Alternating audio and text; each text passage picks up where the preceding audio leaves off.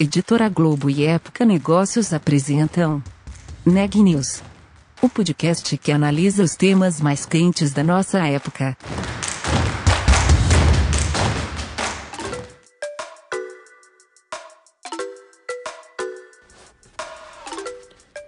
Olá, tudo bem?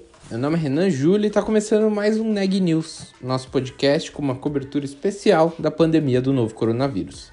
Hoje eu tô aqui com a repórter Micaela dos Santos para falar sobre as EdTechs, as startups voltadas para o mercado de educação. Micaela, conta mais pra gente sobre isso. O fechamento das escolas no Brasil e em vários países do mundo levou milhões de alunos e professores para a frente de computadores, smartphones e tablets. Garantir a continuidade dos estudos durante a pandemia tem sido um desafio para governos e instituições, mas também trouxe oportunidades para as edtechs, as startups de educação. Eu conversei com Marco Fishben, CEO do Descomplica, uma plataforma de educação 100% digital acessada por mais de 5 milhões de estudantes por mês, para entender de que maneira a pandemia está afetando essas empresas e as tendências para o futuro da educação em um cenário pós-pandemia. Vamos ouvir a entrevista. Marco, eu queria que você contasse um pouco da história do Descomplica, né? Como que surgiu a ideia de criar é, essa plataforma de aprendizado online? É, o Descomplica ele surgiu como uma consequência quase que natural de dois lados da minha vida. É, meu background é engenharia, eu fiz engenharia de produção na, na FRJ, é, mas em paralelo eu também, desde 1997, já faz aí 20 e poucos anos, eu sou professor. Eu comecei dando aula em cursinho, aula de física em cursinho preparatório. E depois de muitos anos dando aula em cursinho preparatório, estando trabalhando com educação, já tendo também experimentado é, diversas facetas de educação e tendo um background em engenharia, comecei a pensar como é que a gente poderia dar um pouco mais de escala para a educação. Existe sim uma educação de qualidade hoje no mundo, mas infelizmente ela só é acessível é, para quem pode pagar caro, porque na enorme maioria das vezes a educação de qualidade existe, mas ela é cara. E além disso, ela é também concentrada em grandes centros, né? São algumas cidades do país em que você tem acesso à educação de qualidade. Então, se você está fora desses grandes centros e ou você não tem dinheiro para pagar, a educação de qualidade existe, mas, a distribui, mas ela não é distribuída. E o que começou a bater na minha cabeça é como é que eu poderia fazer para distribuir educação de qualidade. Quais são os componentes dessa educação de qualidade e como é que ela poderia ser melhor distribuída. Né? Claro que hoje falar do modelo de assinatura em educação baseada em vídeo pela internet é uma obviedade, mas em 2010, 2011, quando eu comecei a pensar nisso, isso não era nada óbvio. Né? Então, lá em 2012, quando nós lançamos, o modelo era um modelo bastante disruptivo. Então, que para distribuir, nós precisávamos construir algumas competências dentro da companhia e fazer uma distribuição é, de educação e dessas competências é, de maneira online, de maneira digital. Tudo começa com a pedagogia. Nós temos uma pedagogia proprietária, as nossas estratégias e táticas de ensino-aprendizagem são proprietárias, são nossas, nós inventamos muito do que nós fazemos. Toda a parte de produção audiovisual, e aí, de novo, meu, meu passado é em engenharia de produção, que é uma engenharia de processos, né? É, ajudou muito a montar os processos dessa cadeia produtiva né, de audiovisual. São 10 estúdios, dezenas de professores, tutores, editores de vídeo. Como é que a gente montou essa, essa, essa linha é, de alta qualidade alta velocidade de conteúdo. A gente produz vídeo, a gente transmite ao vivo todo dia, o dia inteiro, a gente produz dezenas de milhares de vídeos por mês, enfim, é um componente importante. Obviamente também tem um componente tecnológico, somos uma edtech, a educação não tem como ser distribuída sem tecnologia, né? A tecnologia é o grande meio pelo qual a educação é melhor distribuída, mais justamente distribuída aí é, aumenta também a eficiência. Então, todos os designers, gerentes de produto, desenvolvedores, estão desenvolvendo o nosso ambiente virtual de aprendizagem já há alguns anos. E nós temos um ambiente virtual de aprendizagem que é bastante diferenciado no mercado. Uhum. Então, esses são os componentes que nós colocamos de pé, das ideias originais, que se provaram muito corretas, né? É, para como distribuir a educação de qualidade por último, não menos importante, também num preço que caiba no bolso. Não adianta fazer tudo isso e cobrar dois mil reais que um cursinho cobra, ou até mais do que isso que as escolas de elite cobram. A gente Sim. entrega todo esse valor é, cobrando uma pequena fração do que custa a educação hoje no Brasil. O preparatório para Enem custa R$ 1.500, R$ 2.000, a gente cobra 19. Uma faculdade, nós estamos lançando agora a faculdade Descomplica, é, que vai custar 199 por mês, uma faculdade totalmente digital, enfim. É, então, todas essas competências corporativas existem para que a gente consiga ter alta escala, num preço muito acessível e, de novo, com toda a preocupação em manter a qualidade dos professores e a qualidade da entrega da experiência educacional. Uhum. E quantos alunos e professores vocês têm hoje na plataforma? Vamos lá. Então, passam pela plataforma mais ou menos 5 milhões de estudantes por mês. Desses 5 milhões de estudantes, existem muitos conteúdos que podem ser grátis, né? Baixar um e-book ou assistir uma aula ao vivo grátis, enfim, tem, algum, tem muita coisa grátis.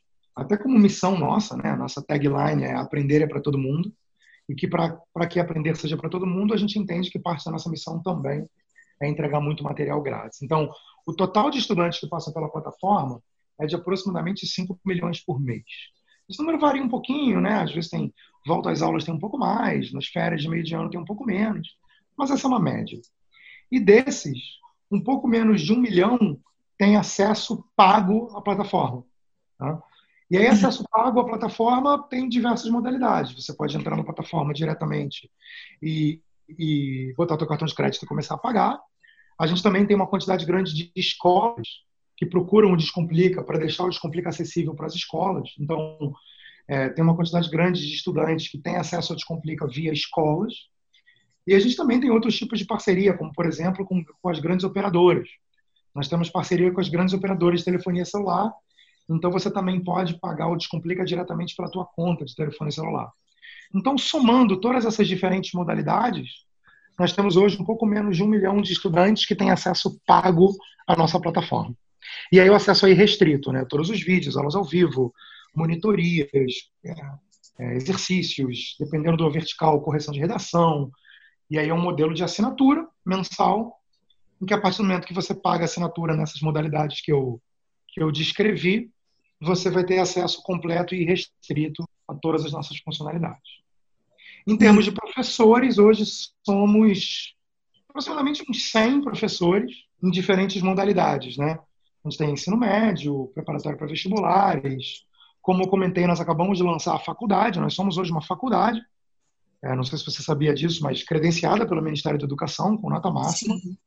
São poucas as faculdades que têm nota máxima, então a gente ficou muito orgulhoso de, apesar de ser uma startup, é, somos uma faculdade credenciada com nota máxima pelo Ministério da Educação. E temos também mais de 170 programas de pós-graduação digital. Todos os programas são online. Então, entre os programas de pós-graduação, graduação, ensino médio, pré-vestibulares, nós temos aí mais ou menos umas 100 pessoas trabalhando no time pedagógico. Uhum. E, Marco, nesse momento, é, enfim, muitas instituições tiveram que adaptar o ensino, né, para aprendizagem online, enfim, teve essa, essa questão da, da transformação digital rápida, né, para que as faculdades continuassem a, a dar aulas para os estudantes, enfim. Vocês já são uma plataforma online, né? Então, queria saber, a pandemia gerou algum impacto para o Descomplica? Vocês tiveram que adaptar algum, algum processo, alguma coisa? O que, que mudou claro. nesse momento? Não, é, então, vamos lá. É, embora a gente já, já tenha é, muita experiência em educação online, e a gente já faz isso há muitos anos, o contexto é um contexto diferente. Não é simplesmente dizer que os alunos agora estão assistindo mais educação online e estão vendo mais vídeos. O contexto mudou porque os alunos agora estão em distanciamento social, em quarentena, é, de modo que os alunos não simplesmente estão se educando mais online, eles estão de fato o dia inteiro em casa, né? É uhum. diferente, né? Então nós tivemos adequações de vários tipos. Porque, repito, se, se a nossa missão é fazer com que aprender seja para todo mundo, e agora está todo mundo preso em casa, o contexto mudou e nós precisamos também nos adaptar. Então, nós adaptamos horários, nós adaptamos formatos, nós adaptamos escopo. Então, por exemplo, vamos falar de horários. Era muito comum que a gente tivesse um pico de audiência mais para o final do dia, a partir das 5, 6 da tarde, depois indo até as 9, 10 da noite, porque era natural que as pessoas estivessem trabalhando durante o dia para estudar de noite, pós-graduação, ou estudando numa escola durante o dia para usar o Descomplica como preparatório para vestibulares à noite, ou até estar tá na escola durante o dia e usa o Descomplica como reforço escolar no final da tarde. Então, nosso pico de audiência era sempre mais no final do dia. Isso mudou completamente, né? Porque dado que os estudantes estão com as aulas suspensas, não estão indo mais para a escola, e dado que os jovens adultos e adultos também muitas vezes não estão indo trabalhar, estão trabalhando de casa, a gente percebeu que o pico de audiência ficou mais cedo. Então, no final da manhã, às 11 da, 11 da manhã, a gente já tem um grande pico de audiência, e depois, às 4, 5 da tarde, tem outro grande pico de audiência, e a audiência da noite, 9, 10 da noite, diminuiu. Só que vários dos nossos modelos, da nossa agenda de transmissões ao vivo e o que a gente fazia era focada em como era o mundo antes da quarentena. Então, por exemplo, nós fizemos um grande reajuste das nossas transmissões ao vivo e dos horários que nós lançávamos as coisas para a gente se adequar à nova rotina dos adultos, jovens adultos e estudantes que estão em casa o dia inteiro. Só para citar um exemplo bem bobo, mas muito, muito simples, mas muito eficiente, nós lançamos uma coisa que nós não tínhamos, que era o café da manhã com o professor. Todo, uhum. porque a princípio, às 8, 9 da manhã, estava todo mundo na escola, ou no trabalho, enfim. Agora não. Então nós lançamos o café da manhã com o professor, em que todo dia às 8 da manhã, durante 30 minutos, um professor da casa dele vai abrir, ou uma professora, claro, vai abrir a câmera tomando café, né, com uma caneca de café, e vai conversar com os estudantes sobre planejamento de rotina, sobre planejamento, disciplina, resiliência, saúde mental. E aí eu já entro em dois outros assuntos dessas adaptações. Falei um pouco é, é, é sobre mudança de agenda, mas eu queria agora falar também sobre processos e sobre escopo. Sobre uhum. processos. Eu comentei que nós temos 10 estúdios e uma capacidade produtiva gigante. É claro que a gente não quer que os professores fiquem pegando transporte para ir para o nosso estúdio, muito menos o câmera e o time de edição. A gente fechou tudo, inclusive há bastante tempo, no início de março, nós fomos 100% para home office, né, 100% para trabalho de casa, bem no iníciozinho de março, e nós repensamos toda a nossa cadeia de produção audiovisual. Então, nós movemos todas as ilhas de edição para a casa dos editores, nós trabalhamos com os professores para montar infraestrutura nas casas deles, e agora nós fazemos todas as transmissões e todas as gravações de maneira 100% remota.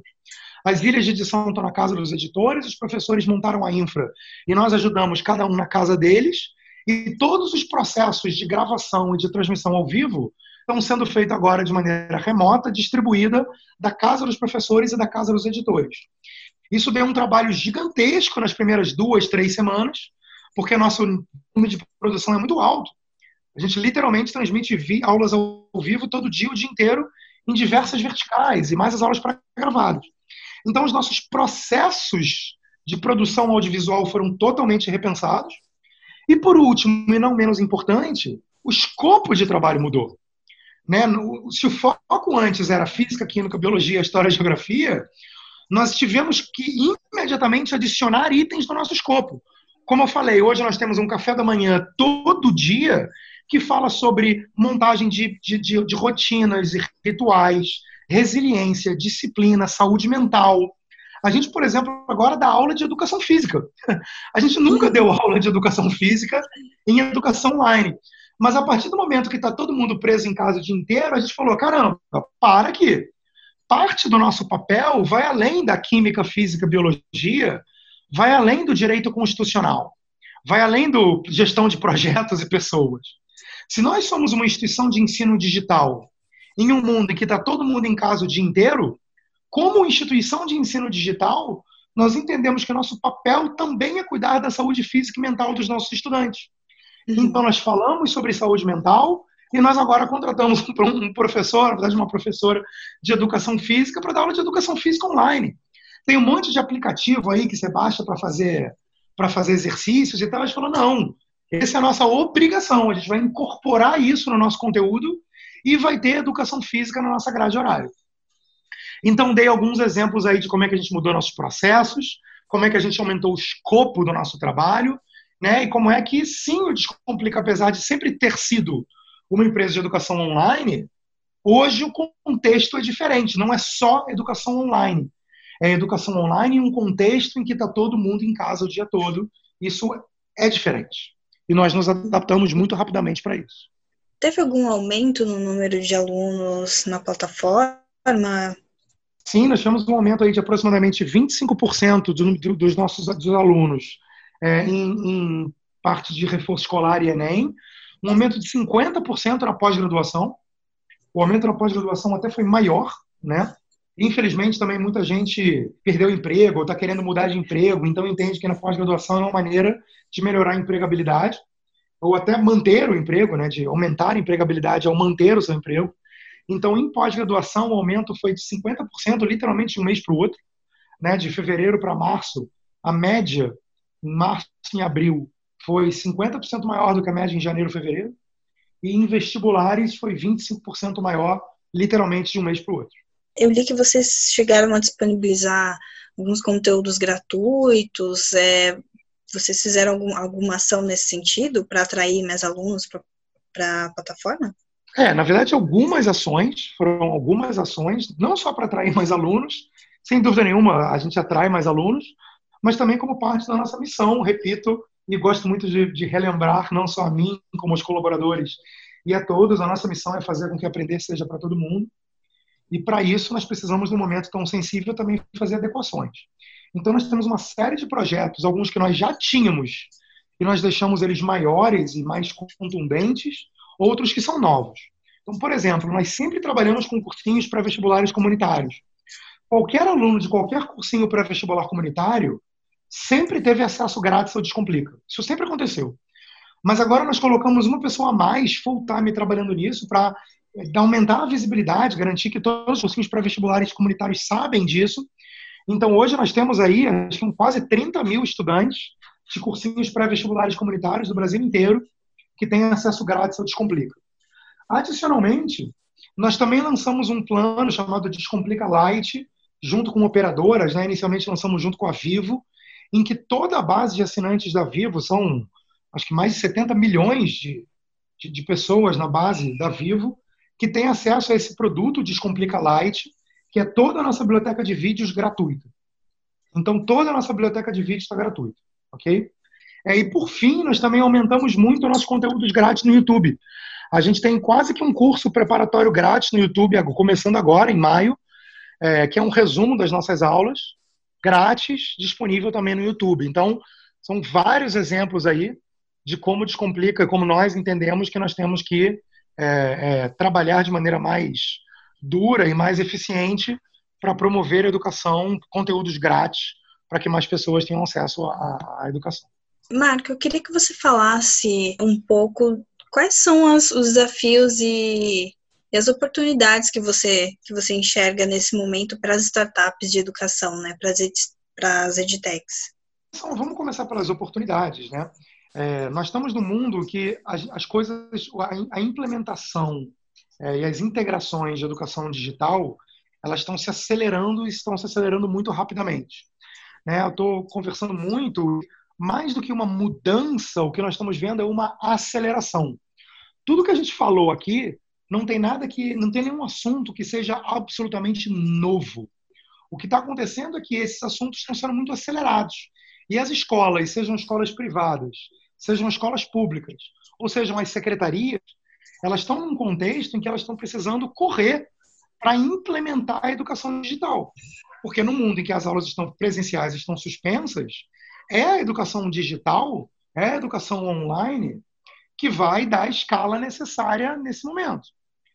Então a oportunidade é tanto as escolas privadas, quanto as escolas públicas, quanto as secretarias, quanto os estudantes e seus responsáveis estão muito mais atentos, estão muito mais dispostos a implementar as soluções digitais que as edtechs constroem.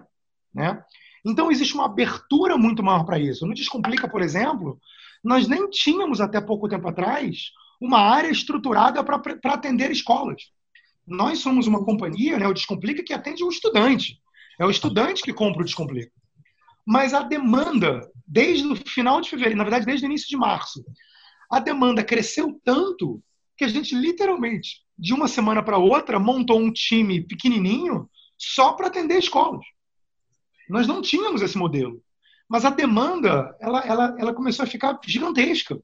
E a gente se viu numa posição em que a gente, ou a gente ia começar a dizer não para todo mundo, o que não faz parte da nossa missão, né?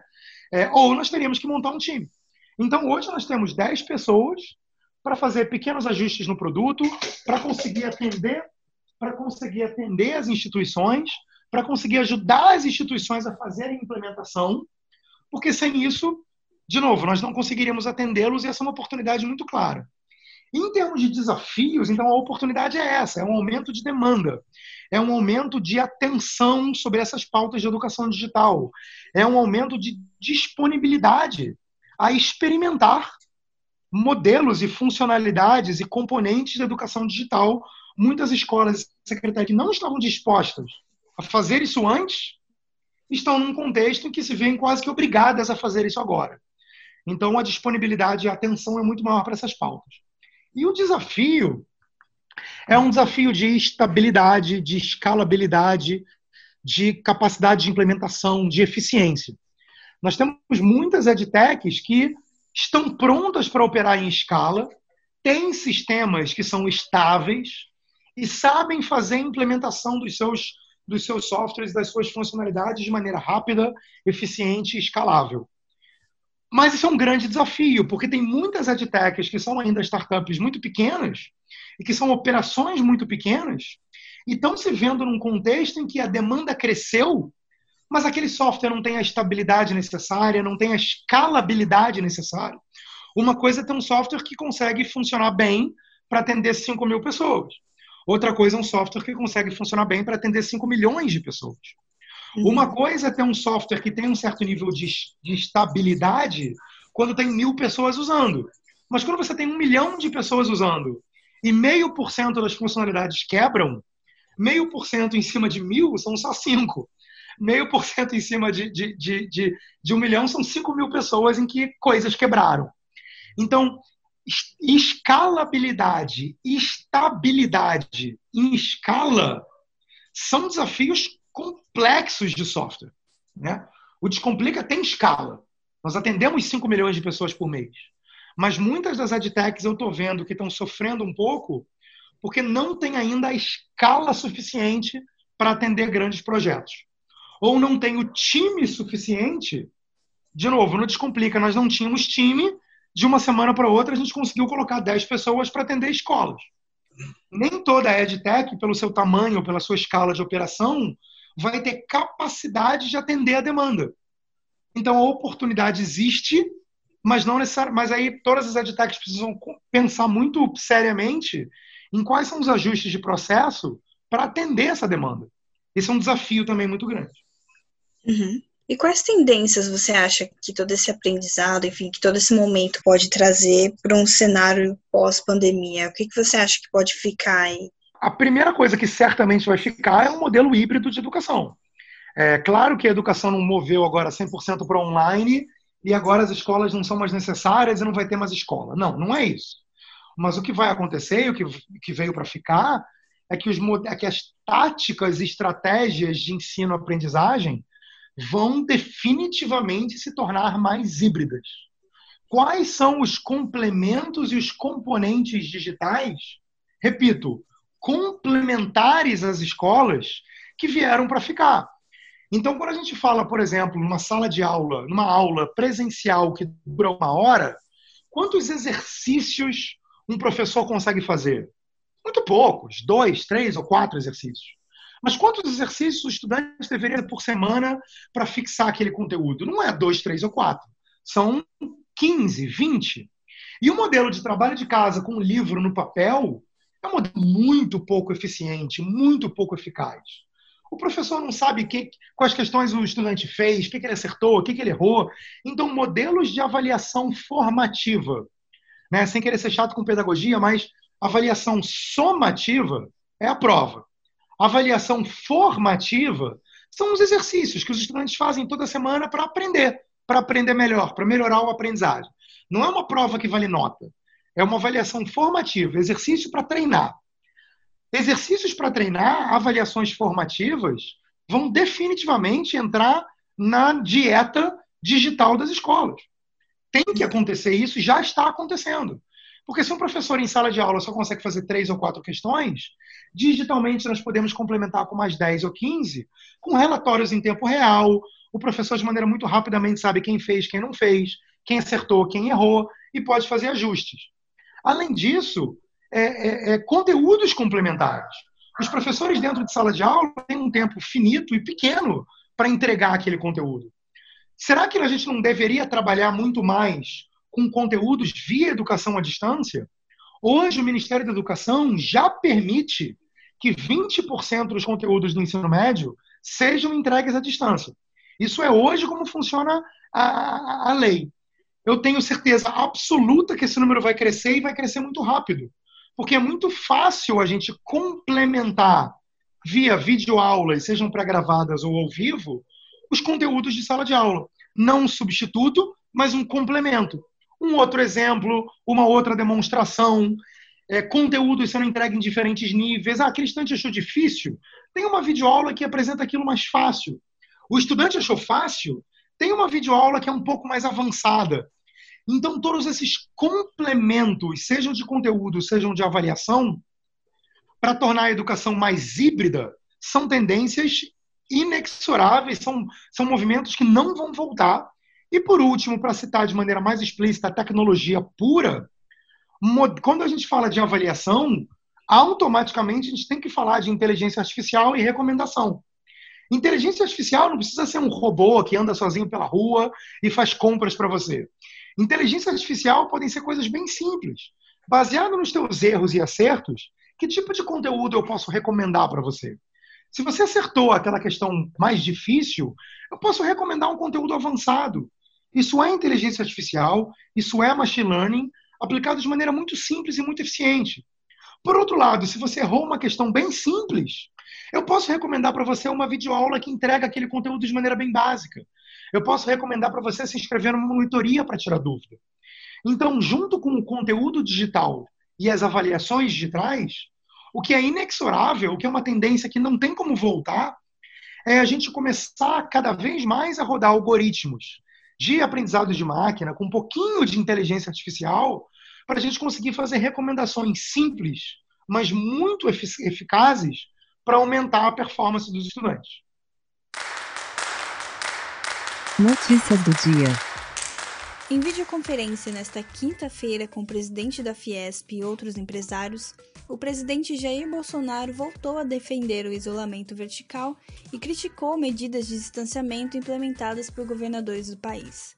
Os empresários também pediram ao Ministério da Economia planos específicos para auxiliar os setores mais afetados pela pandemia. Depois de subir e encostar em R$ 6,00, a cotação do dólar fechou em queda, sendo vendido a R$ 5,82. E de acordo com dados oficiais divulgados hoje pelo Ministério da Saúde, o Brasil tem 202.918 casos confirmados do novo coronavírus e 13.993 óbitos, o que dá ao país uma taxa de mortalidade de 6,9%. Por hoje é só, pessoal.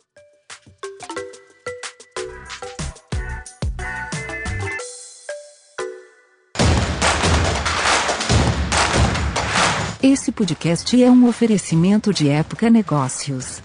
Inspiração para inovar. Não deixe de conferir nossos outros podcasts. Presidente Entrevista Presidente. The Office. E os negócios da nossa época. Ouça, acompanhe, compartilhe. Vamos fazer deste podcast o nosso ponto de encontro.